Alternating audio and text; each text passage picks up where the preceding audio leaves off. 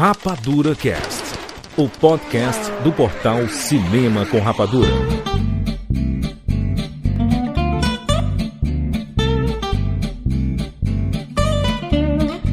Seja bem-vindo, séries Rapadura do Brasil! Está começando mais uma edição do Rapadura Cast. Eu sou o Júlio de Filho e no programa de hoje vamos falar sobre os piores remakes americanos já feitos. Estamos aqui com o Thiago Sequeira. Jurandir Filho, se você tem uma vassoura, você troca a cerda e depois troca o cabo, ainda é a mesma vassoura? Eu não sei nem o que é cerda, Sequeira, mas né, vivendo e Meu aprendendo. Deus, Jurandir, filho. Cerda? Cerda. Seda da Cabelinho escova. da vassoura, pô. Cabelinho da vassoura, da escova. Não sabia que o nome era cerda. Cerda. Poxa vida. Não é a Bom, palha da vassoura, não? aqui, né? Não. Depende se a vassoura é de palha. A tua escova de dente, tu chama aquilo ali de palha? Não, são cerdas. São as cerdas O quê? O nome daquilo ali é cerda? Eu nunca soube. Você achou que era o quê? Eu não, é a escova, o pelo da escova. O pelo... Cerdas, caraca, vendo aprendendo. Cara, eu, vou- eu vou te ser bem honesto. Eu nunca ouvi essa palavra. Mano, passa em propaganda de escova de dente toda hora, de pasta de dente. As cerdas da sua escova percorrem o não sei o quê. O quê? Não, ninguém fala. Não tem uma propaganda que fala cerdas da escova. Fala. Todas, Eu vou te todas. passar a propaganda. Pega, eles pegam a sua Tem escova várias, de dente. pô. Caraca. Sim, não, não é pega sua escova de dente. É não, as cerdas da escova de dente Oral B, ó, fazendo propaganda. A, a partir do pincel é cerda também. Tô descobrindo aqui. É, são cerdas do pincel. Aham. Sim, cara, claro. O Júlio tá pesquisando agora no... Meu Deus, tem cerdas de porco agora? Minha nossa senhora, que coisa assustadora isso aqui, mano. Rogério Montanari. Não, depois dessa abertura eu só vou falar oi. Oi. Catiuxa Marcelos. Eu julgaria mal, mas ao mesmo tempo também não reclamaria se quisessem fazer um remake da minha vida.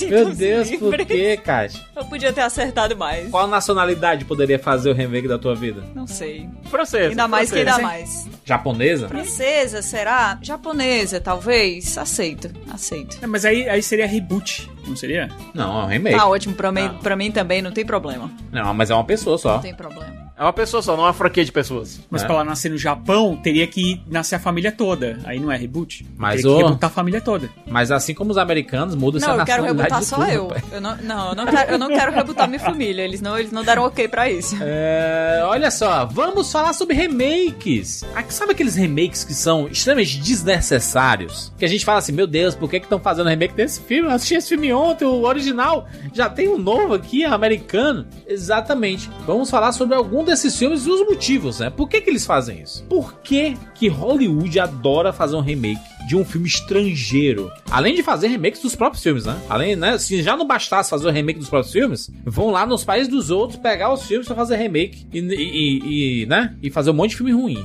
Em sua maioria. Existem as exceções, que não é o caso desse podcast. A gente vai falar sobre os filmes que não deram certo nos Estados Unidos.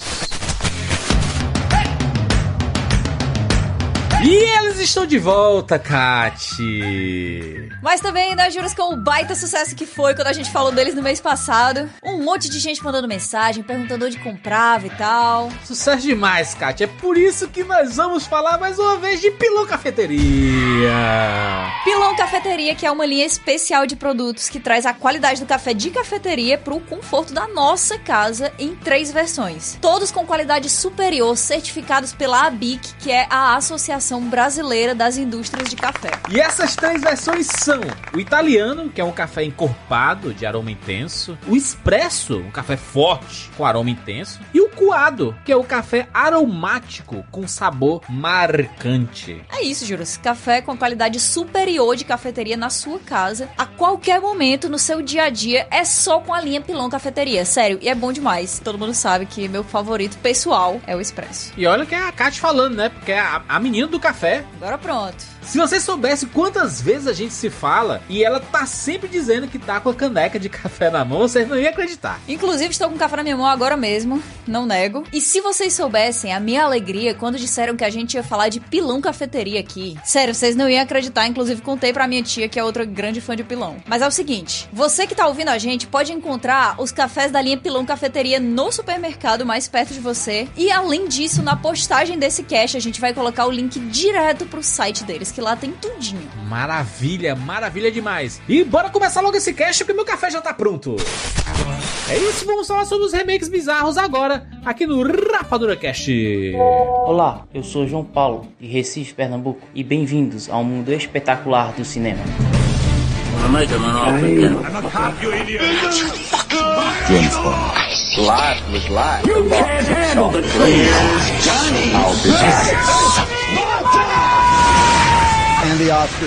Rapadura Cast.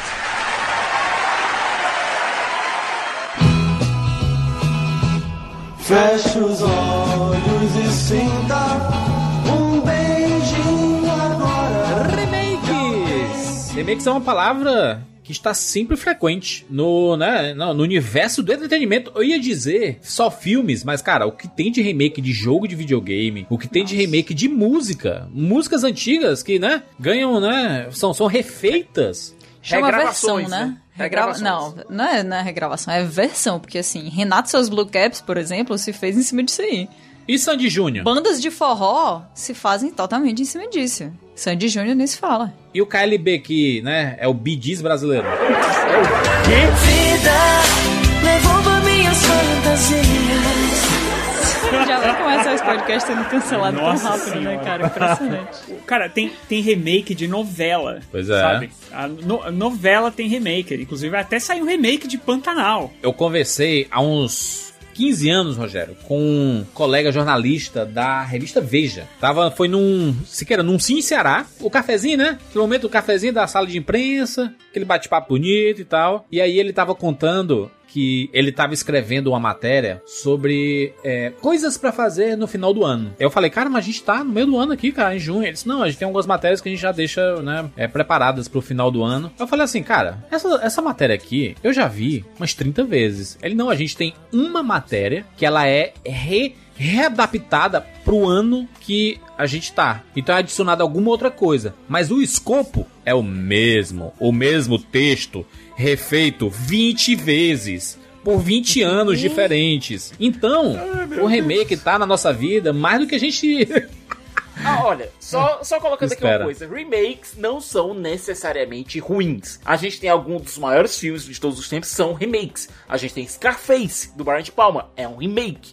A gente tem o Ben-Hur, é um remake. Então, remakes não são necessariamente ruins. Depende do Ben-Hur também, né? É, depende do Ben-Hur. Aí que tá, é. Rodrigo Santoro Jesus foi um Ben-Hur terrível. É, então, é aí que tá, né? Porque o, o, Ben- o Ben-Hur, ele tem, ele tem dois exemplos dentro dele mesmo. Ele tem um remake bom, que é melhor que o original, e tem um remake ruim, que é pior do que os dois juntos. E, e- e- e se eu não me engano, Ben-Hur são quatro filmes. Não são só, só três Sim, filmes, são não. quatro filmes. São quatro Ah. filmes, é isso mesmo.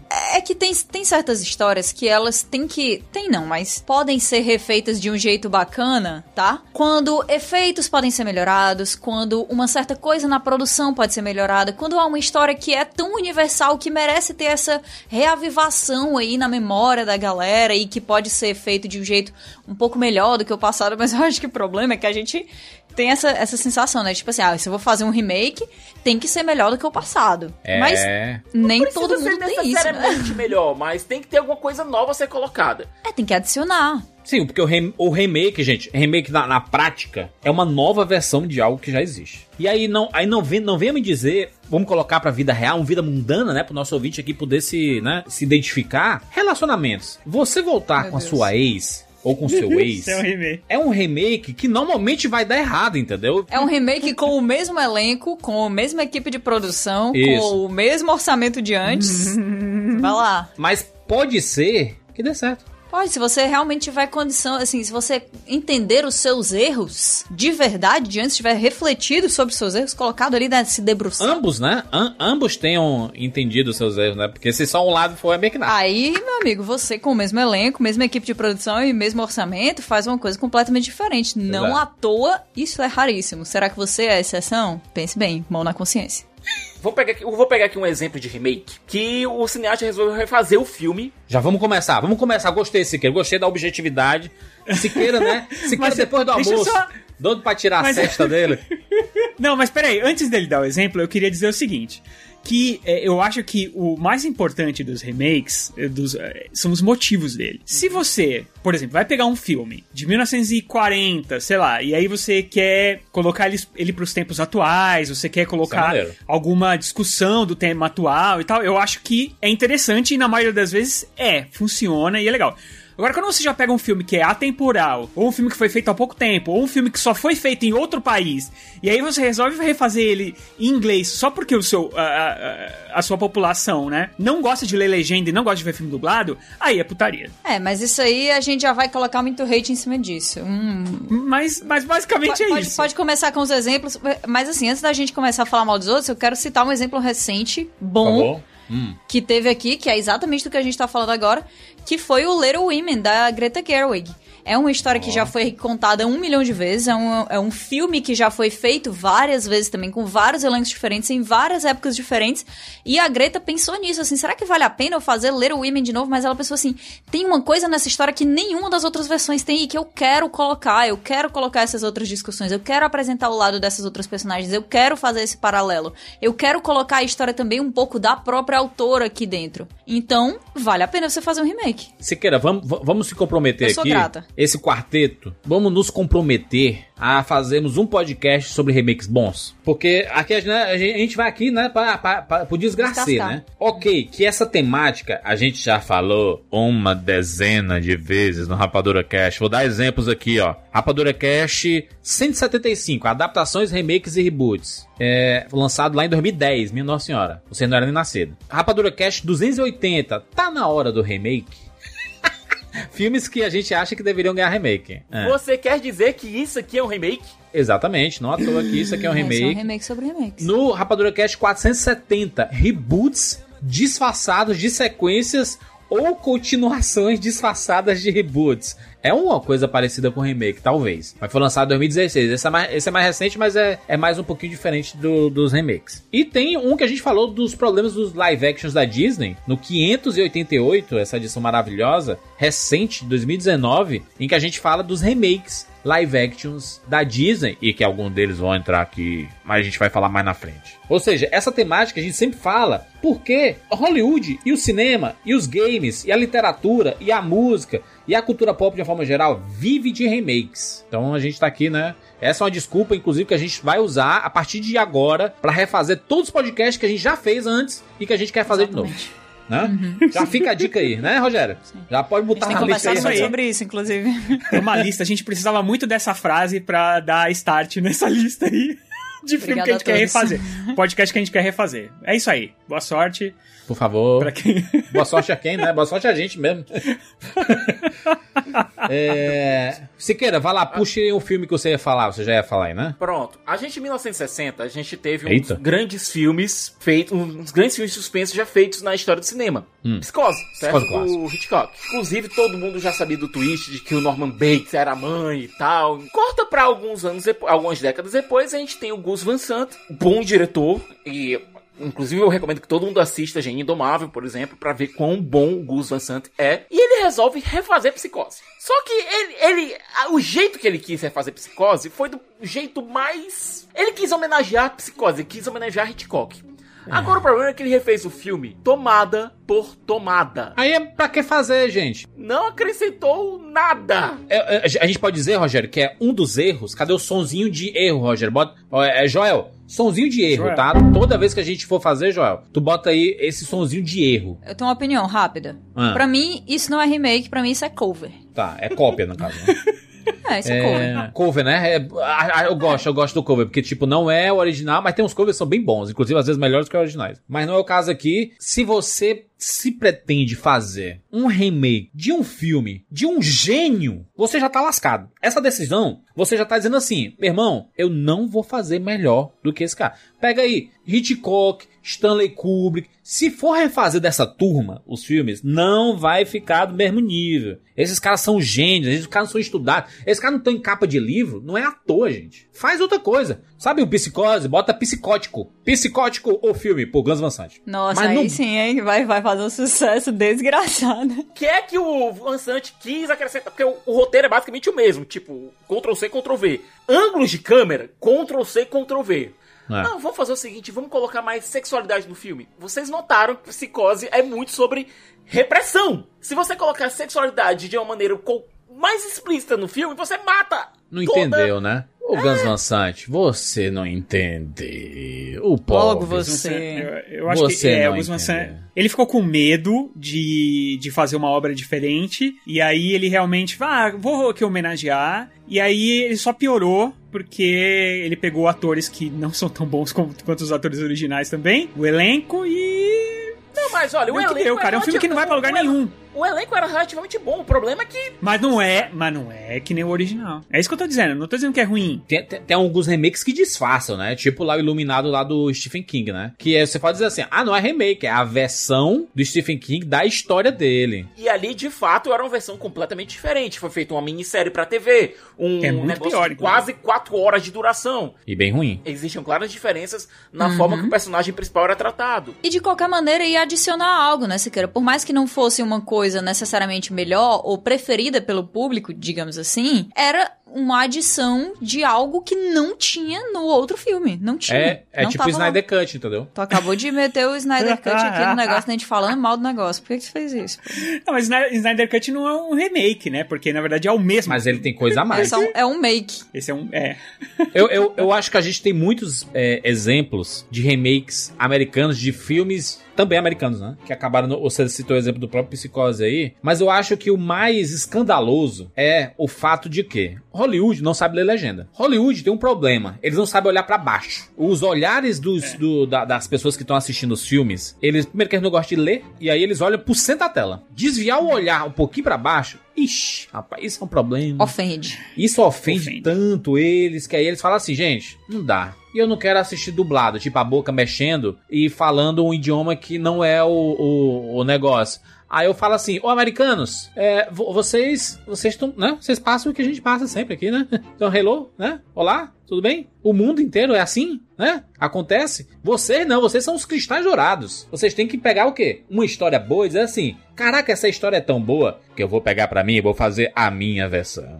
E aí é o que acontece, um monte de desgraça, né? Pelo amor de Deus, gente, a gente tem vários exemplos aqui. é, tem alguns exemplos que, que funcionaram muito bem. Tipo, na época que eu assisti Os Homens que Não Amavam as Mulheres, do David Fincher, né? Que é uma versão, é um remake da Trilogia da, Millennium. da trilogia Milênio, na sueca e tudo. E aí eu, eu, na época, eu fiquei meio chateado porque eu tava apaixonado pelo pela trilogia sueca. E aí quando eu fui ver aqui, eu falei assim, caraca, é igual ao David Fincher. Não, a gente copiou, a gente copiou, né? A gente adaptou a, o, o livro. Aí eu falei assim, caraca, mas como é que vocês adaptaram o livro se as cenas são iguais, as tomadas iguais? David Fincher. Como é que pode isso? Falsidade, viu? E aí eu. eu como pa- pa- passou, passou um tempinho, eu falei assim: Ah, é bom esse filme, né? Os Homens que Não Amavam as Mulheres, do David Fincher. Bom, gostei. E aí, aí passou. Assim, assim, assim como aquele. O Deixe-me ela entrar, né? Esquerda? Deixa ela entrar e deixe-me É, entrar, Let né? the Rhyme With Deixa-me Me, entrar e deixa ela entrar. É, que também é sueco, né? E aí tem a versão lá com a Chloe Moretz e tudo. E é, é um pouquinho diferente, mas também é bacana, então escapa. O problema são, né? A desgraça, né? Tipo, vou dar, se você dar um exemplo aqui. Filme brasileiro. Um clássico. Um clássico da dramaturgia brasileira, né? Já passou aqui na Globo 3, 3, 3 milhões de vezes. Dona Flor e seus, seus dois maridos, né? Um clássico. Que coisa maravilhosa, né? Dona Flor, Sônia Braga, né? Maravilhosa, etc. Aí os Estados Unidos viu assim, rapaz, essa história é muito massa, né? Que maneira essa história. Vou fazer um filme. Aí fez o Meu Adorável Fantasma, em 1982. Que é uma bosta, esse filme. É um filme terrível. Filme com a, é um filme com a, com a Sally Field. Uma com, bosta, Com o Jeff Bridges. Mano, Que desgraça. Sem contar que o, pró- é, o próprio brasileiro quis re- refazer Dona Flor e seus dois maridos e fez um filme bem aguado, né? Nossa senhora. Com a Juliana Paz, né? É, é aquela coisa. Ao invés de fazer um suco É. de laranja, você fez um, um tangue, sabe? o gosto é parecido, só que. sabe, é Gente, hoje tá difícil.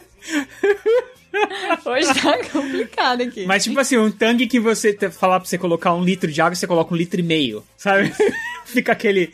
aquele gostinho de Teve uma coisa boa. Teve uma coisa boa que eu pude entrevistar a Juliana Paz. Então teve alguma coisa boa, sabe, que saiu disso. E nesse esquema do- da América Latina, que você pega. O, o Dona Flor de Seus Dois Maridos é um dos maiores filmes da história do cinema brasileiro, né? Sim, ele, sim, sucesso. ele durante muito tempo, e se você contar a inflação, hoje em ainda hoje em dia ele é o maior filme de maior bilheteria do, do Brasil, né? De, de grana. Mas tem o, o- talvez também um dos maiores filmes da história da Argentina, que é o 17, o Nove Rainhas, do ano 2000. É tipo a retomada do cinema argentino. O cinema argentino, depois desse filme, ele explodiu, assim. né? Virou fonte de Hollywood, né? de Hollywood total. E aí, eles foram lá e fizeram um filme que chama 171. E é o maior 171 esse filme, de verdade, porque...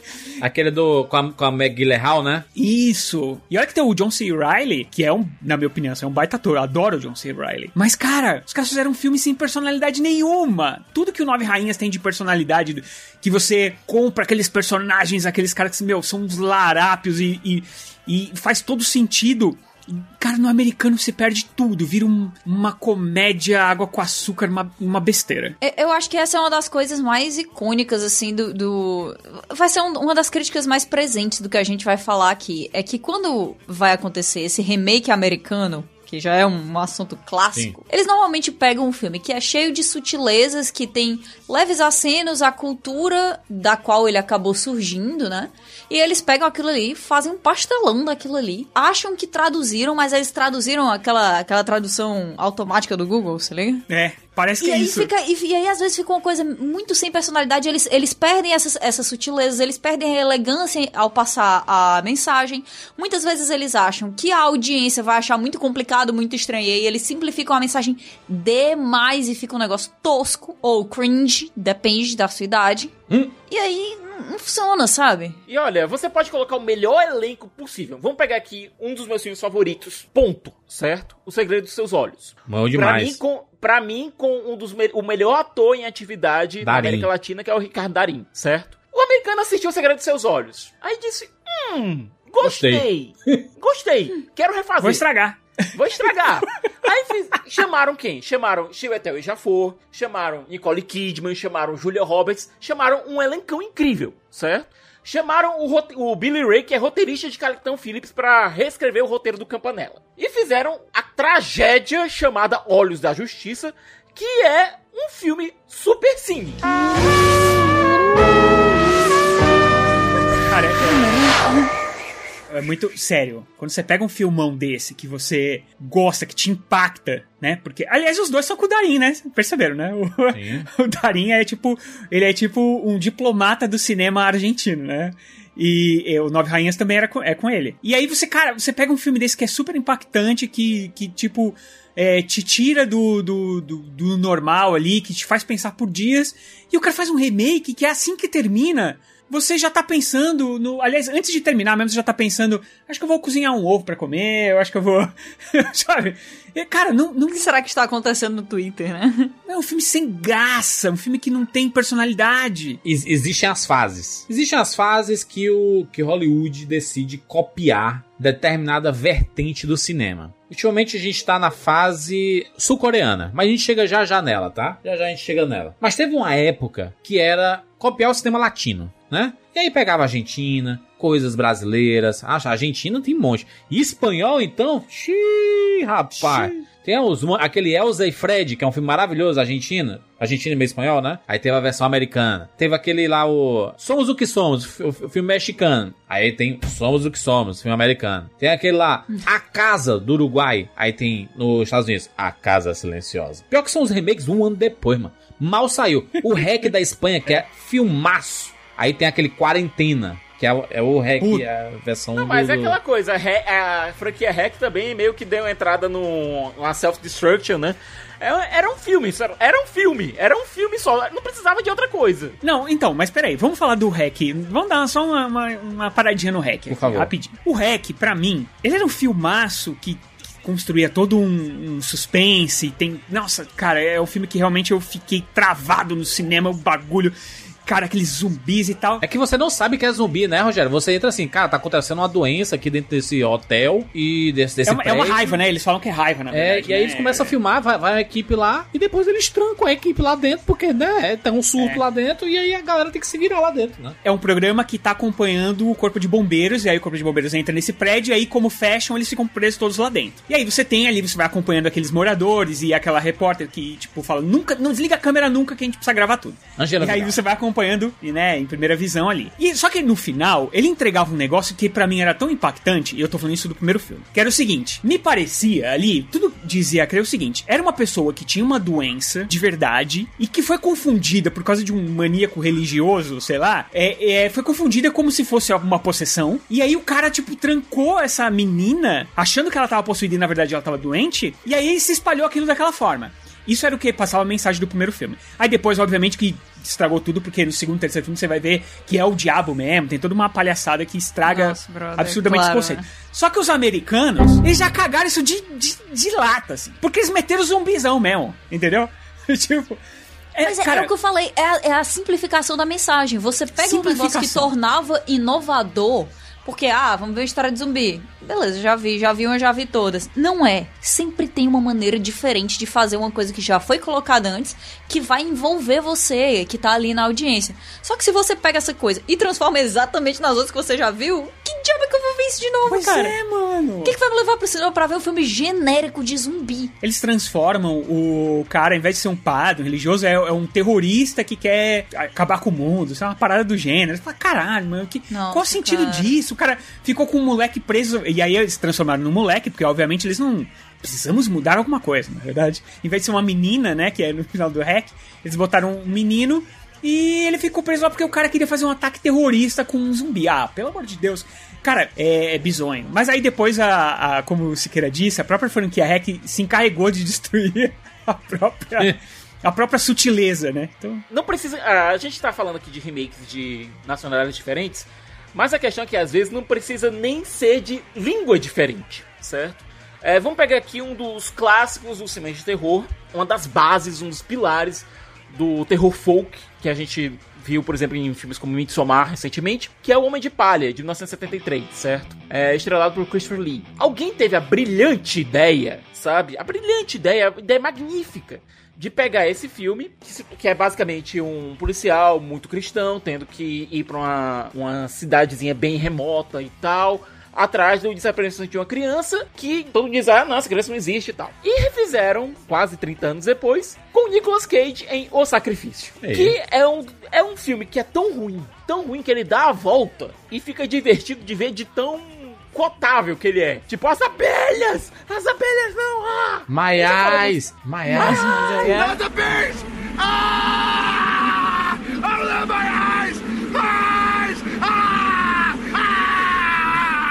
É diferente porque isso aí se torna icônico, sabe? Eu acho Ah. que tem também. A gente também tem que levar em consideração aqui os filmes que dão a volta, né? E são tão ruins que são bons. Acho que esse se encaixa, portanto, na minha opinião, fica perdoado. fica perdoado, sabe? É você pegar um filmaço, que, como eu falei, é uma das bases de um dos, um dos subgêneros do terror, e transformar numa piada. A piada é engraçada? É, com certeza, mas Com certeza. não fizeram. A piada foi contada por acidente, sabe? O, ci- o cinema europeu é um catálogo infinito pra Hollywood fazer suas filmagens, né? O curioso é que tem um filme que é a maior bilheteria da história da França, que é Intocáveis. Filme maravilhoso, filme emocionante. Com o Marcy, que é né, um monstro sagrado aí, tá, tá fazendo várias produções. E aí, esse filme, cara, ele é, você assiste, ele é universal. Sabe aquele filme que você fala assim, onde eu assistir, é, em qualquer idioma, as pessoas vão se conectar a ele. E aí, né, o mundo precisa ver o quê? Não, peraí. A gente tem que colocar os nossos atores, né? Porque essa galera é francesa aí, né? Não é, não é americano, né? Mas juras, isso foi feito depois que o mundo inteiro tinha assistido Intocáveis Sim. e depois que o mundo inteiro tinha gostado de Intocáveis. Então, já, já surge aí a pergunta: se todo mundo já viu e todo mundo já gostou, que diabo é que tá querendo melhorar? Exato. E aí, o que, é, o que é que eles fizeram, né? Porque esse filme ganhou, curiosamente, outros remakes além do americano, né? Ganhou um espanhol, ganhou um de Bollywood. Então é um filme que deu bom em vários lugares. Porém, a versão americana que a gente tá falando aqui, que são conhecidos por estragar boa parte dos remakes que eles estão fazendo, colocaram aqui Kevin Hart pra fazer o personagem do Juan Marcy e o Brian Cranston pra fazer o personagem lá do François. E aí, meus amigos, ganhou o título aqui pelo Amazon Prime Video de Amigos para Sempre. Amigos para sempre. Olha, eu vou dizer uma coisa. Tem um- uma das pessoas mais tolerantes... E tem a Nicole Kidman também, tá? A pobre da Nicole Kidman escolhe cada coisa. A bichinha, cara, sempre, né? Uma das pessoas mais tolerantes que eu conheço com... Ah, não ficou tão bom assim. E ela diz, não, tá, tá legal, tá tudo bem por mim. É a minha mãe. A minha mãe ama os intocáveis. Ela tem abuso a esse remake, como eu vi ela tendo abuso a poucas coisas na vida dela. Que ela fica assim, aí tem aquele outro, que ela não sabe direito, assim, o que é que aconteceu, né? Ela pega e diz assim, ah, eu adoro aquele filme que é desse jeito, mas não aquele outro que tem aqueles, que, que é em inglês, aquele outro é muito ruim. Aquele outro é horrível, muito ruim, muito ruim. É o, é o bom, é o francês. E, e é tipo, é uma coisa que ela lembra. Ela lembra, foi tão marcante pra ela o quão ruim foi esse filme que ofende. É, pra tu ver, mas pra tu ver, mano. É, é, é, né? Não funciona, é sempre que funciona. E, e tem. A gente não tá sendo chato aqui, né? Não é possível que as Ah, pessoas estão falando de alguns filmes aqui, as pessoas, rapaz, eu gosto desse filme. Eu gosto mesmo de quarentena. É que tá. Amigos pra sempre. É, Júlia, é, é que tá. É a motivação, porque É a comparação também, né? Porque a gente viu o anterior, né? Porque quem viu, quem, quem não viu o anterior, talvez seja assim, talvez é a primeira vez que eu tô tendo contato com essa história aqui, né? Não, e olha, até mesmo, até mesmo o título americano, The Upside, gente, é de uma falta de tato. Curiosamente, porque o nome é Intocáveis, né? Falta de. Isso. Se você for pensar bem, esses filmes sozinhos, eles não sustentam também. Não tem nenhum desses filmes que a gente falou aqui que você assistindo o filme sozinho, você vai achar ele um filme bom. Porque todos são filmes, no máximo, meia boca. No máximo, são filmes insossos, você não tem, não tem alma ali, não tem entrega. Parece que os atores, você contrata um elenco monstruoso, mas parece que tá todo mundo ali pagando aluguel, sabe qual é? Tipo, ninguém tá se entregando de verdade. Você pega, meu, o segredo de seus olhos, cara. É um filme pra você arrancar os cabelos da, da cabeça, entendeu? Terminar o filme careca, com o olho sangrando, entendeu? Tipo, pff, tudo bem, entendeu? Qual é? E às vezes, Rogério, acontece de ser o diretor errado pra aquele tipo de história. É, vamos Sim. pegar aqui um, um clássico, certo? Que eu acho que todo mundo aqui já viu. A Fantástica Fábrica de Chocolate. Clássico. É, a gente tem uma performance incrível de Gene Wilder, como Willy Wonka. Aí a gente chama o Tim Burton pra refazer o filme. E quem o Tim Burton chama pra fazer o Willy Wonka? Johnny Depp, que só tinha esse ator pra ele. Pois é. Mas, mas eu gosto, tá? Então. É, mas tu entende que são dois filmes que têm tons completamente diferentes e que a interpretação do Johnny Depp é, no mínimo, estranha. Siqueira, agora se prepara, né? Porque tá chegando Timothée Chalamet como Willy Wonka, né? Aí agora o Rogério vai dizer, não, isso é inaceitável, porque É o o Willy prequel, Wonka né? é intocável, pelo amor de Deus. Fantástico Fábrica de Não, de Chocolate deveria ter parado no primeiro. No instante ele vai falar mal dos outros, vai ver. Não, não, não, de qualquer de maneira nenhuma. Eu, inclusive, como filme em si, como filme, eu prefiro o remake, tá? De Fantástica Fábrica de Chocolates. Eu prefiro, eu acho ele mais Você completo, ele é mais parecido com. louco. É porque o antigo é meio. é- é- ele, ele tem uma inocência ali, Siqueira. Você sabe. Você tá ligado. É, o antigo, é- ele tem um esquisitice, mas isso é pra ter. É uma viagenzinha de LCD. LCD não, LSD. LCD. LSD. É, aí a O gente vê o antigo. quão, o quão versado o elenco da Rapadura Cash é em drogas, né? o LCD. Incrível, por incrível que pareça. Esses são alguns DVDs que sobraram aqui. Eu tenho os dois. Porque eu gosto da versão antiga. E eu gosto, o, principalmente o que eu gosto da versão antiga, é que o Gene Wilder, ele faz umas piadas ali tão adultas, cara.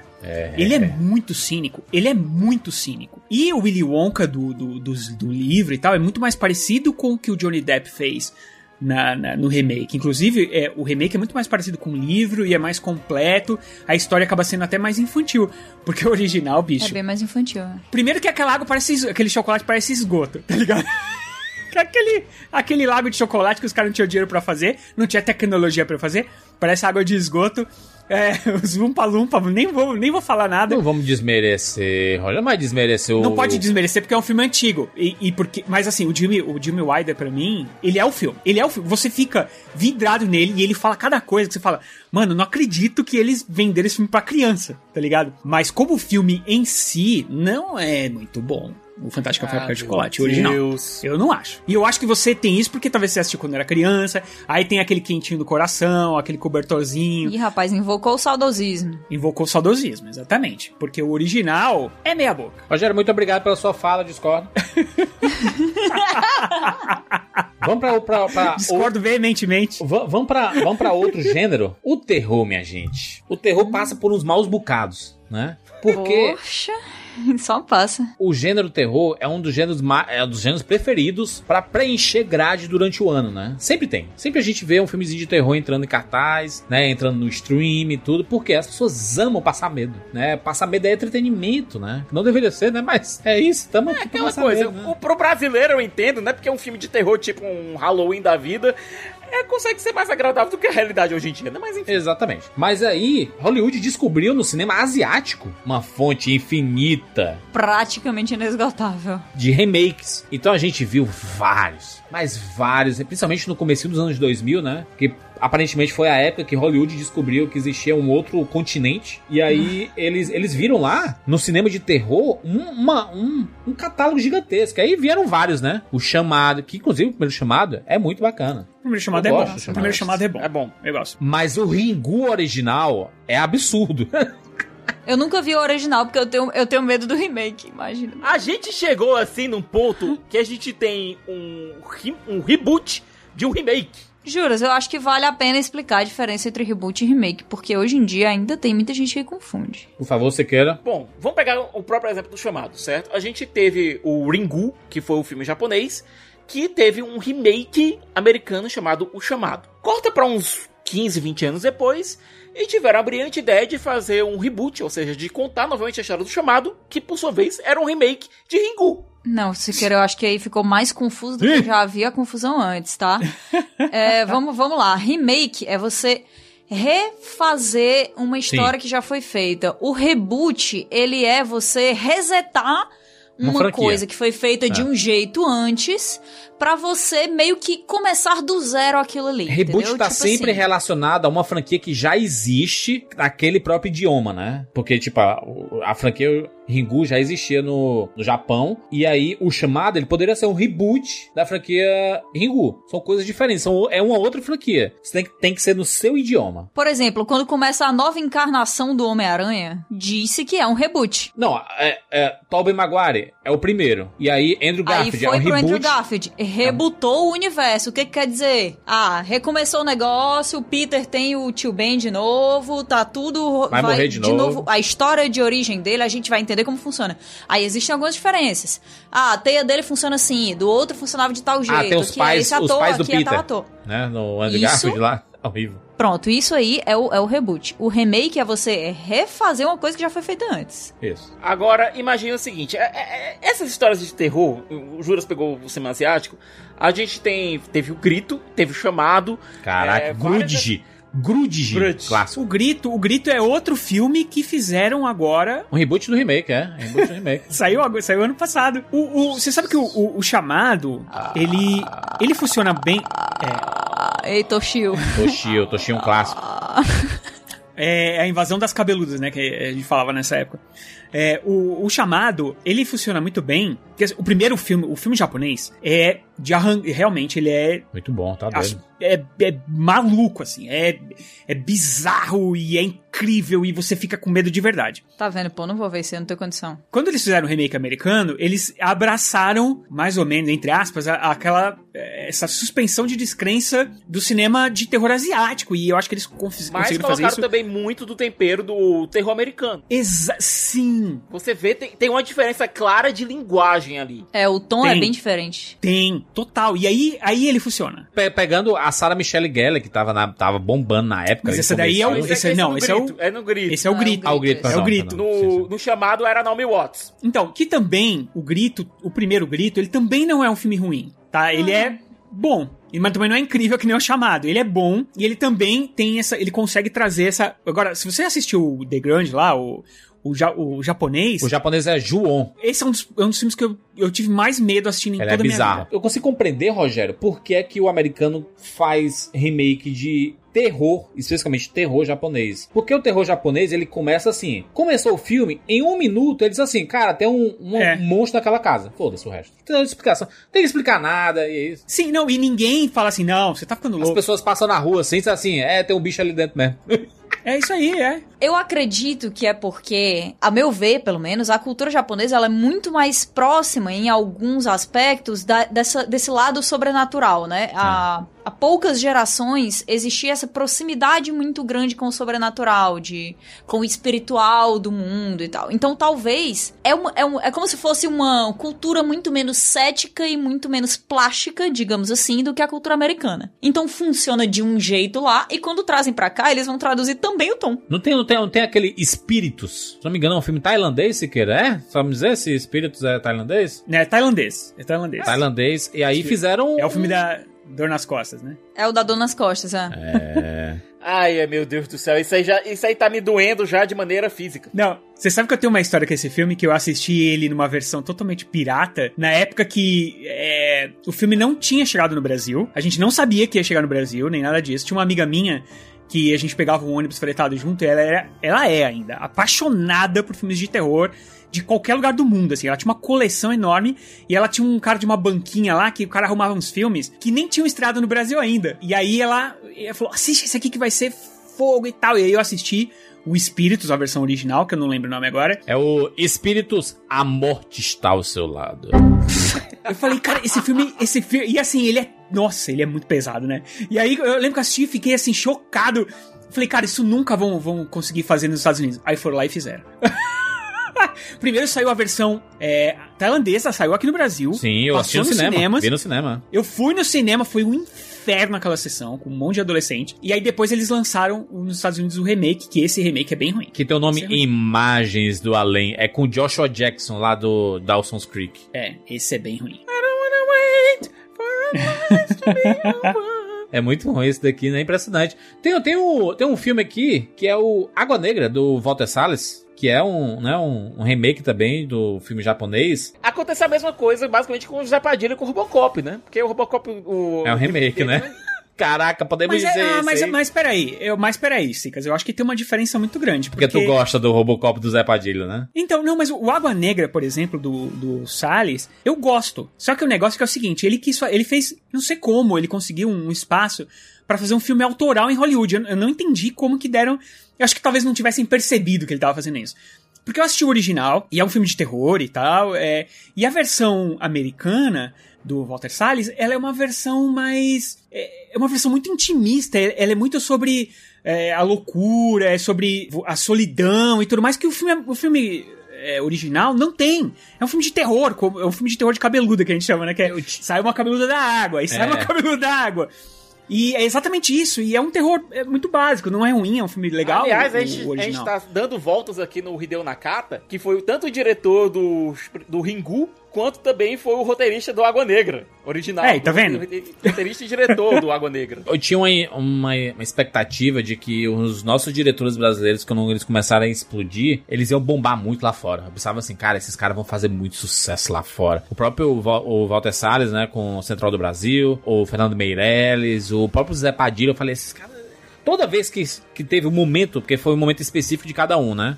O Walter Salles foi final dos anos 90, começo dos anos 2000. É, Fernando Meirelles foi ali já na metade dos anos 2000. O Zé Padilha foi de- na, na década de 10, né? De 2010. Então eu, eu pensava que eles iam pegar franquias assim e iam estar fazendo filmes aí bombadaço. É, o Padilha no Robocop, ele fez um blog mostrando, reclamando, olha, ele, ele realmente postou dizendo, olha, de 10 de 10 que eu tinha, 8 eram rejeitadas pelo estúdio. É, então, não, não tem como. Agora, o Walter Salles deram um espaço pra ele, ele fez um drama, só que o estúdio continuou vendendo como filme de terror. Eu gosto daquele aquele on the road dele, a estrada dele. Acho bem bacana, bem, bem difícil a adaptação, né? Do, do Ja- Jack Kerouac, é uma adaptação difícil pra cacete. É bom, é um filme bom pra ele é bom. Não, o Walter Salles é um baita. O Walter Salles é um baita diretor. É um baita diretor. Eu gosto Sem muito do contar Água Diários da. Motocicleta, gente, pelo amor de Deus. Mas, foi- mas, mas foi juntinho com a Alta Negra, com a, o, o, o Alta Negra. foi juntinho com a Água Walter Negra. Ele, ele. É aí que tá. É um filme que é incompreendido porque ele foi vendido errado. É tipo um corpo fechado do Shyamalan, sabe? Sim. As pessoas estavam esperando ver Sexto Sentido Parte 2 e, em- em- deram de frente com um filme de super-herói. E aqui, no, no caso, nesse caso, e- mas porque o estúdio vendeu assim. É o clickbait do cinema, isso aí, cara. E aí, mas aí ferrou o Walter Salles, porque esse filme aqui foi um fracasso total, assim. E qualquer lista que americano faz de piores filmes de terror que existe, ah, esse filme entra. Que é o que é muito injusto, porque não é um filme de terror. É complicado. Que é difícil vender, né? Mas out- outra coisa que é injustificável, e aí não é possível que vocês, né?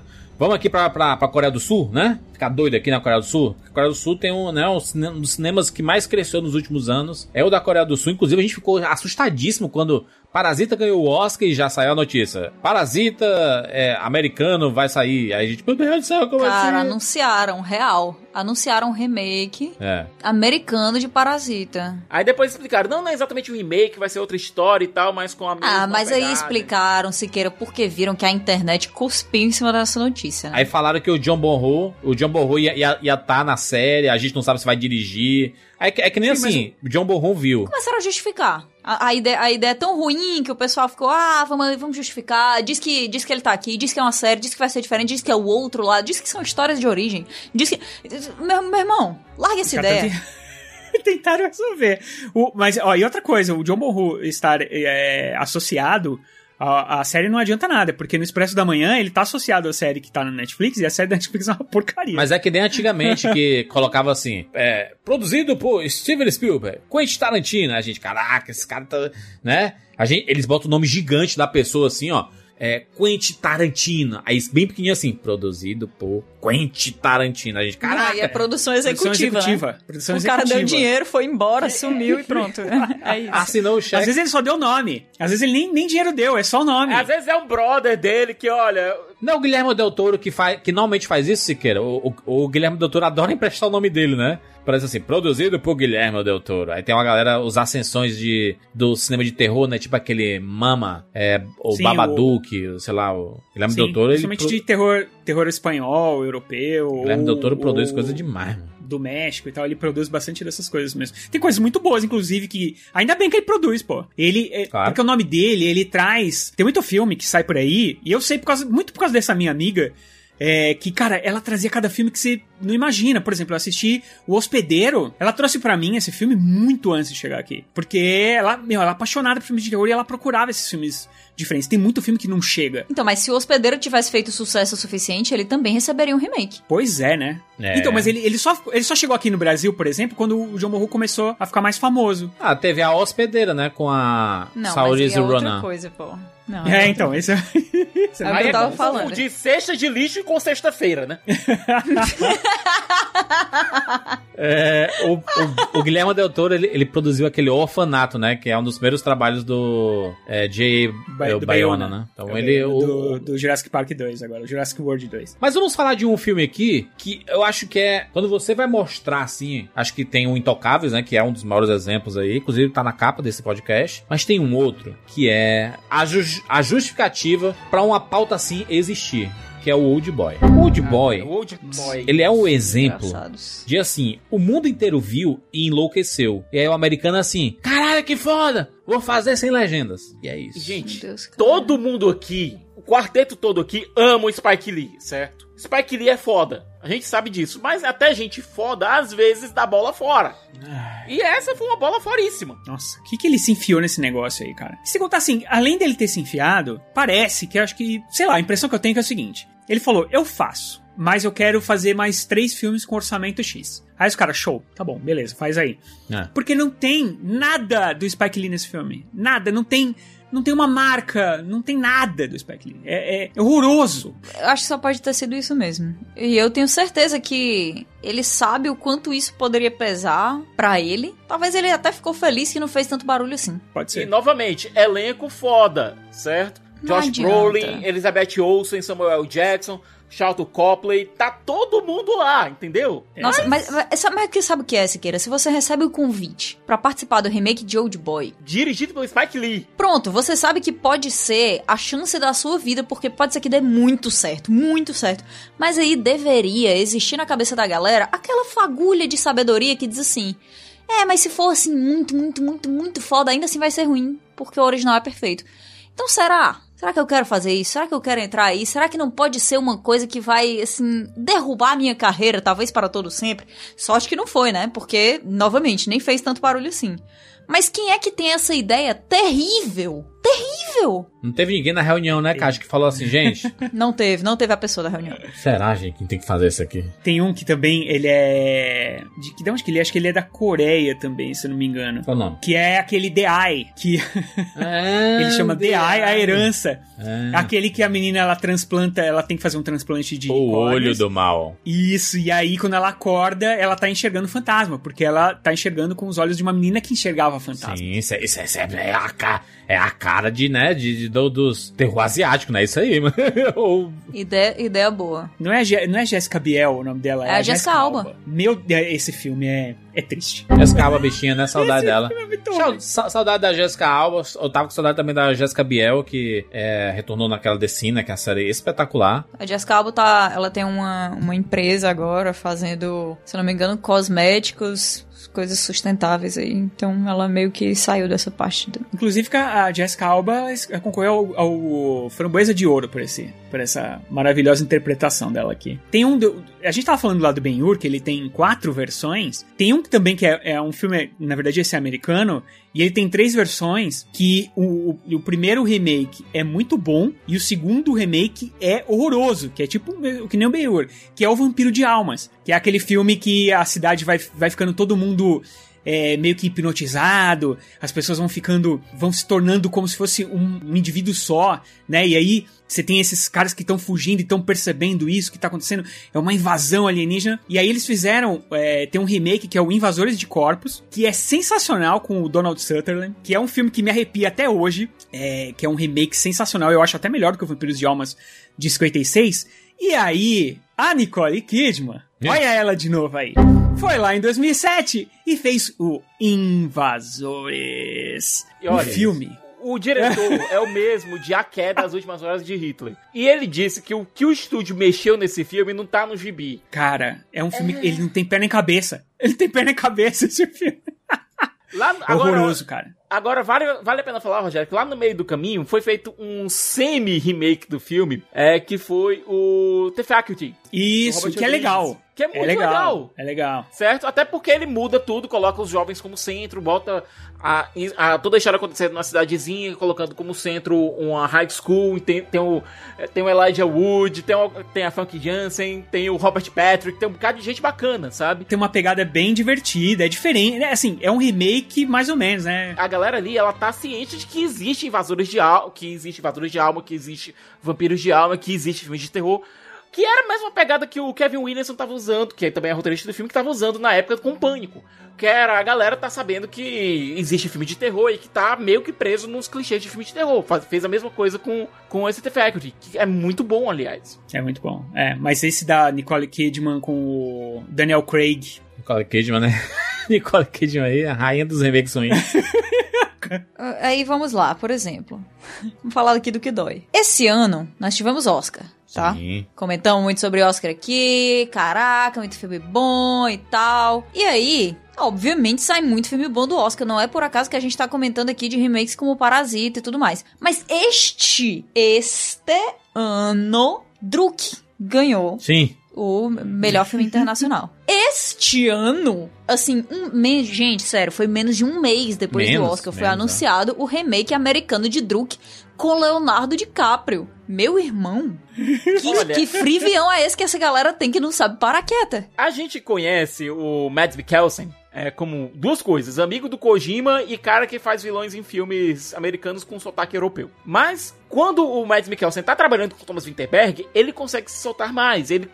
Tipo, no país dele, ele consegue fazer outros gêneros, sabe? Consegue fazer outras coisas, senão vilão com sotaque eu- europeu em filme americano. E Druk foi uma, foi uma oportunidade que muita gente teve, Druk e a caça, os dois, o Winterberg, aliás, é, foi a oportunidade que muita gente do público na- é, internacional teve de ver o Mads Mikkelsen fazendo outra coisa, senão vilão com sotaque europeu em filme é, americano. E aí vão. E resolvem fazer, refazer o filme com o Leonardo DiCaprio. O projeto ele meio que ficou dormente.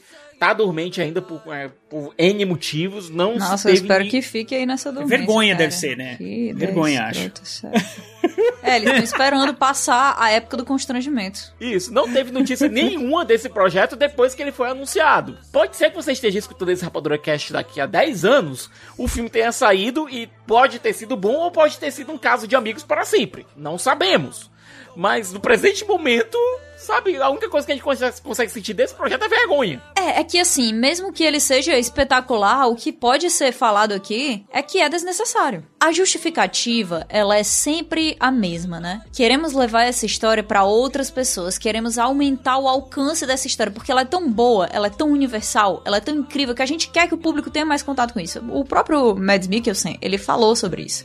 Comentou sobre o remake de Drew, que ele disse assim: Eu entendo por que, que eles estão querendo fazer, né? Porque por mais que o filme seja espetacular, ele não foi visto por tanta gente assim, mas na minha opinião, vários americanos viram o filme sim e tal. E, e dá pra ver que é porque ele tá tentando ser gentil.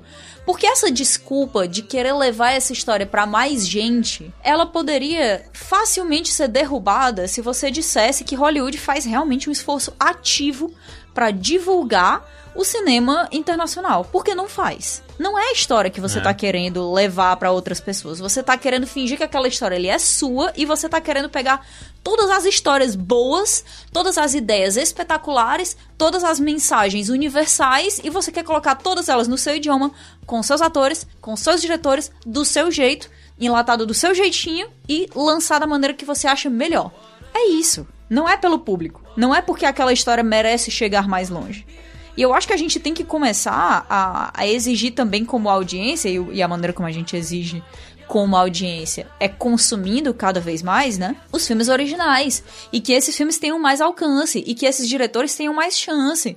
Porque, gente, se todas as vezes que o Bong Joon-ho for fazer uma, uma obra de arte, como ele fez com, com Parasita, tiver que chegar um americano e dizer, ah, não, peraí que eu vou fazer um remake que é pra todo mundo assistir. E aí, entendeu? A carreira desse cara que é um gênio, ela vai ficar eternamente diminuída ao cara que faz o filme antes do remake? Né? Quantas chances ele vai ter, de fato? Quantas vezes o, o, o- a indústria americana vai premiar um filme dele antes de fazer um remake? É Sabe? tá, né? Mas o cara, o cara aceita essas coisas, os caras aceitam essas coisas porque exatamente muita ter esse espaço em chance. Hollywood. Ele fala assim: olha, eu faço agora o teu parasita aqui e produzo três filmes, sei lá, produzo dois filmes seus, produzo o seu próximo filme, por exemplo.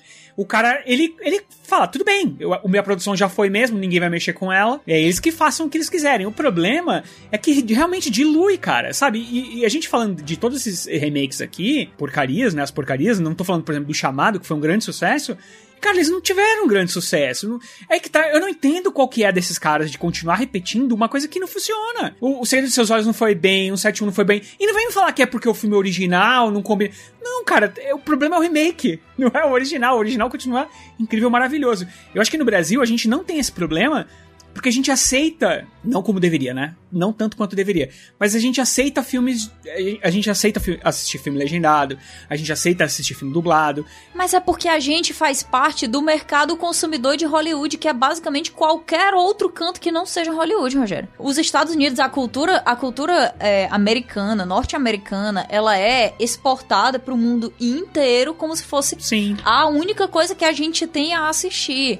É óbvio que eu não tô dizendo, ai meu Deus do céu, eu tô super infeliz com isso, porque meu Deus do céu, detesto filme norte-americano. Não, eu amo, eu amo várias produções de lá, eu adoro várias coisas que Hollywood me deu, assim, transformou a minha vida de, de várias maneiras, mas assim.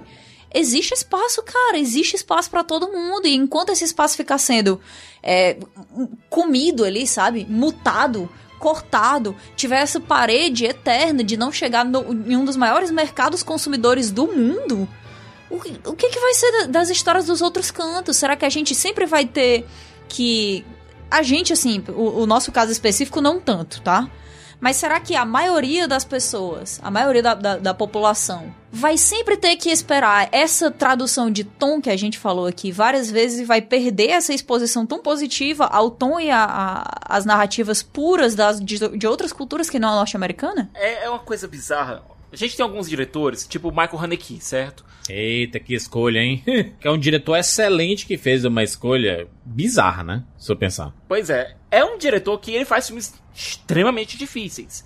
Nenhum filme dele é fácil de assistir. Só pegar os recentes, E- né? O A Fita Branca e o Amor. L'Amour. Pois é. Só que é aquela coisa. Ele fez um filme chamado Funny Games. É basicamente um, um filme de tortura. Violência gratuita. Até o título nacional dele aqui é violência gratuita. Então Violência não- gratuita, não, não exatamente. dá nem pra fugir muito. Sabendo que tinha gente querendo fazer o remake do filme dele, ele foi lá e fez. É, chamou a Naomi Watts pra gente continuar falando mal na Nicole Kidman nesse cast, mas boa parte dos papéis que a Naomi Watts pega os papéis que a Nicole Kidman rejeita. Mas enfim. É, chamou a Naomi Watts, chamou o Tim Roth, chamou um bocado de gente boa, certo? Eu tô falando isso e eu gosto muito da Naomi Watts, viu, gente? Né? É só fazendo uma piada com uma coisa que realmente acontece. E foi lá e refez o filme, ele mesmo, frame a frame. Frame a frame. Entendeu? Só que a única diferença, com outros atores em inglês. A coisa é, aqui no Brasil a gente tem uma cultura de já assistir filme legendado, porque boa parte dos filmes que a gente assiste aqui é norte-americano. Então, legenda e dublagem fazem parte do nosso dia a dia, do nosso, do nosso cotidiano. Tanto é que a dublagem brasileira é considerada uma das melhores do mundo. Sabe? Então, pra gente não, não tem tanta diferença. Agora nos Estados Unidos, imagina. É cultural eles ficarem olhando pro próprio umbigo. É cultural isso. Mas, é- mas esse, por exemplo, esse do Hanek é diferente, por exemplo, do Psicose, é que, por exemplo, os, do- os dois Psicoses são falados em inglês, entendeu? Eu acho que assim, nesse caso, os dois filmes, por exemplo, o Violência Gratuita e o, e o novo, que também chama Violência Gratuita, são muito bons, na minha opinião, tá? É, Porque são é o mesmo extremamente filme. revoltantes, mas são muito bons. E aí eu acho que a ideia foi o seguinte: olha, queremos fazer esse filme aqui em inglês. Vamos chamar o Hanek. Aí o Hanek falou: ó, só, só aceito que faz, faça um remake se for eu que faço. Aí falaram: tá bom, contrataram ele. Aí ele pegou e fez o mesmo filme, cara. Sabe? Eu acho que aí tem uma. Tem um toque de.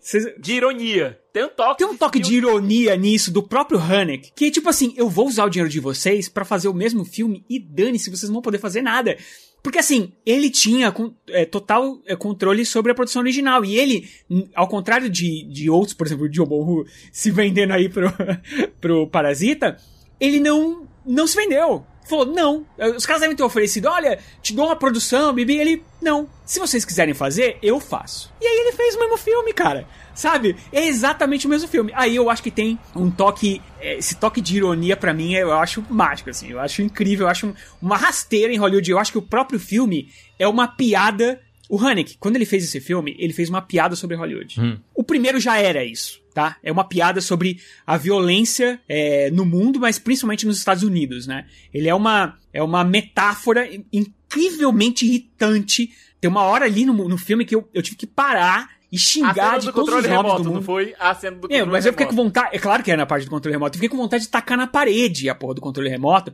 E xinguei, xinguei de verdade. Eu tô falando sério, não, não é só o modo de falar, não. Eu xinguei a televisão. Mas era, era necessário porque era a história que ele queria contar e é muito sobre essa gana pela violência, principalmente no cinema de terror norte-americano e tudo mais. Quando ele faz esse remake, ele, ele joga uma nova camada. Que é o seguinte: olha o que Hollywood nos proporciona. Olha o que Hollywood faz a gente fazer. Então eu faço o meu mesmo filme, só que em inglês, frame a frame. É, cara, eu acho sensacional. Sinceramente, esse aí eu não vou reclamar, não. Porque é, eu acho genial. É, tem, tem um, tem um filme francês chamado Táxi Velocidade nas Ruas, de 98. Meu Deus. Ah, meu Deus. Um filme com a Marion a nossa Cotillard. Gisele. Não, calma aí. Calma Não, aí. ele tá falando do original Ah, você tá falando do francês, Que, aliás, do original. que, aliás, virou uma franquia gigantesca. Eu acho que é uma das poucas coisas que sustentam o Luc Besson quando os filmes dele dão errado. Tem uns quatro filmes aí, inclusive um deles tem o Sylvester Stallone.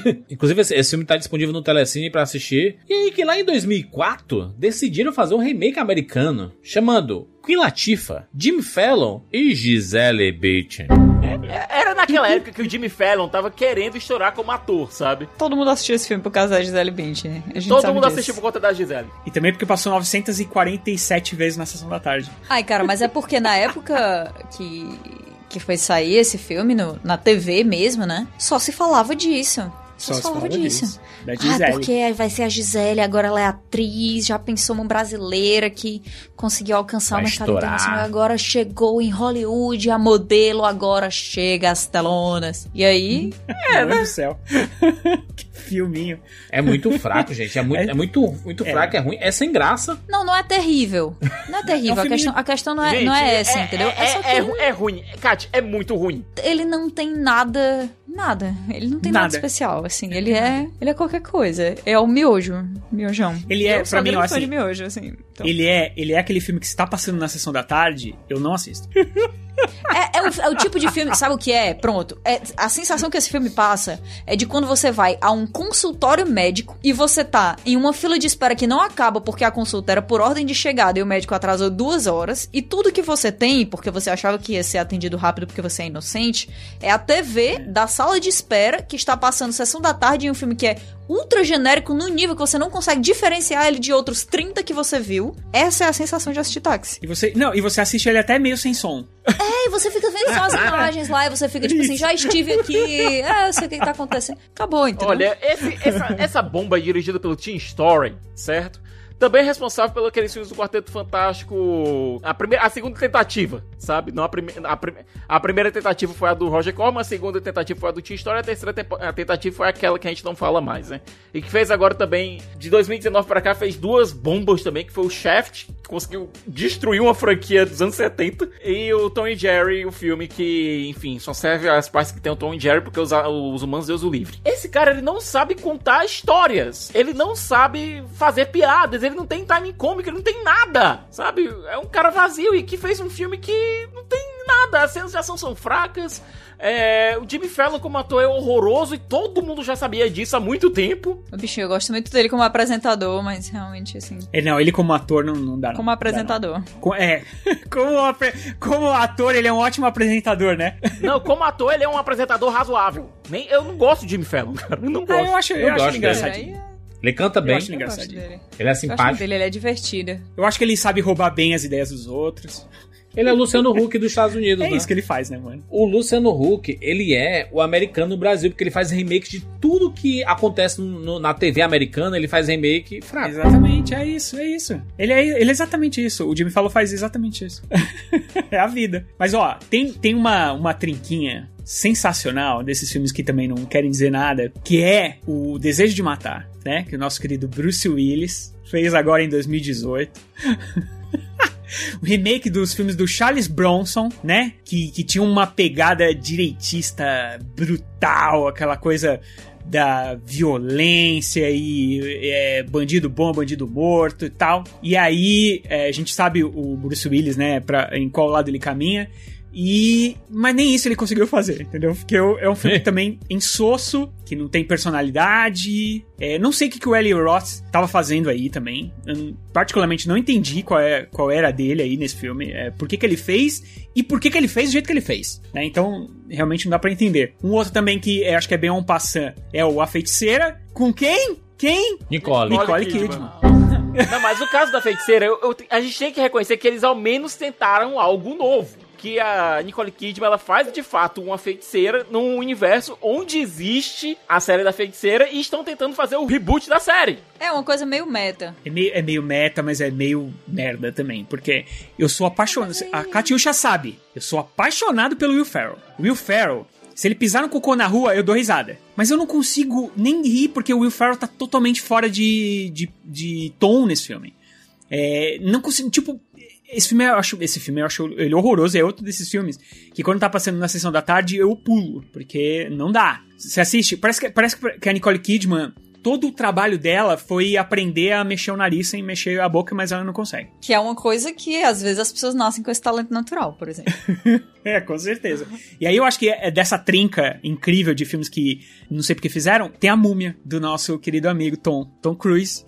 Na verdade, a Múmia já era um remake, certo? A gente Pois tem é. o filme original, depois teve o remake do, do Brandon Fraser, que o primeiro e o segundo filme são bem divertidos, o terceiro é uma desgraça que a gente esquece que existiu. É, e teve o do Tom Cruise, que seria o início do Dark Universe, com a Universal retomando o universo compartilhado dos monstros. E nossa senhora. Só- e a gente só- sabe quão certo isso deu, né?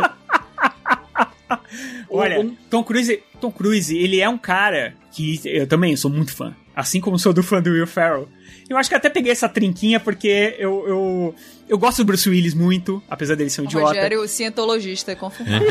Só avisando. Eu gosto do Bruce Willis, eu amo o, o Will Ferrell e eu amo o Tom Cruise. Cara, mas não dá. Não dá. Você pode ser super fã desses caras, mas são filmes intragáveis, cara. Não dá. Tipo, o que, que esses caras foram fazer aí? Cara, esse A Múmia é uma versão muito ruim. Coragem, viu, Siqueira? Coragem colocar isso. Mas É, continue. É chato. Aquele parceiro dele, meio morto, que fica falando com ele, é a- o fantasminha, é a coisa mais irritante do mundo. Não tem nada no filme que se salve, nada. Não Não tem sei nada. se é um remake, é mais um reboot, né? Reboot da franquia, né? Então, eu não sei se, se a gente pode chamar ele de reboot, porque, na verdade, esse aqui ele é baseado mais naquelas. Não no remake de, noven- não no remake de 99, e sim lá nos antigos do Boris Karloff, mas também não tem nada a ver. Eles enfiam o, o Dr. Jack no meio do filme. Eles Não, queriam o- fazer, eles queriam fazer o ah, o MCU do- dos monstros, não deu certo, né? É o Não monstro. deu bom, não deu bom, é isso. Mas mexer, mexer no título do clássico irretocável com Brendan Fraser, Rachel Weisz, foi o pecado deles, né? Deveriam Sim. ter ficado calados. Não, tanto é que a- até a, a- a própria franquia, a múmia do Brandon Fraser, foi para o espaço quando resolveram tirar a Rachel Weisz, né? Eu, cara, sei não. Tem certas coisas que são tão boas, tão boas. A gente aprende tão cedo essa, esse dizer que não se mexe em time que tá ganhando. Aí vai ver, passa seis meses a gente tá mexendo no time que tá ganhando. Mas é aquela coisa, a Rachel Weisz viu o roteiro, viu que era uma desgraça e disse, não faço esse negócio. Correta, Rachel Weisz, eu estou do seu lado. Qualquer Eu coisa, também só tô me do lado avisar. dela. Tanto é que eu não conto esse filme. Não- esse filme não conta na minha, na minha saga. Pra mim termina no 2, pronto. Muito bem, muito bem, falamos, né? Falamos aí de um monte de filmes, um monte de remakes desnecessários. Tem um monte de remakes que são bons, tá? Não existe só coisa ruim aqui nos remakes, não, mas não é a pauta desse podcast. Vamos falar. Não, tem, tem, tem vários que a gente não falou, que a galera Ah. vai xingar. Vamos só fazer uma menção rosa. Xingar? Não, tem muita gente, tem muito que a a galera vai xingar. Por exemplo, tem o, o- as caça-fantasmas, que a galera odeia. Eu, eu gosto. mais do que o original. Dane-se. Dane-se que- quem não gosta. mas, mas, por exemplo, tem o Conan. My man, my man, né? É muito ruim. Muito ruim, o Jason Momoa.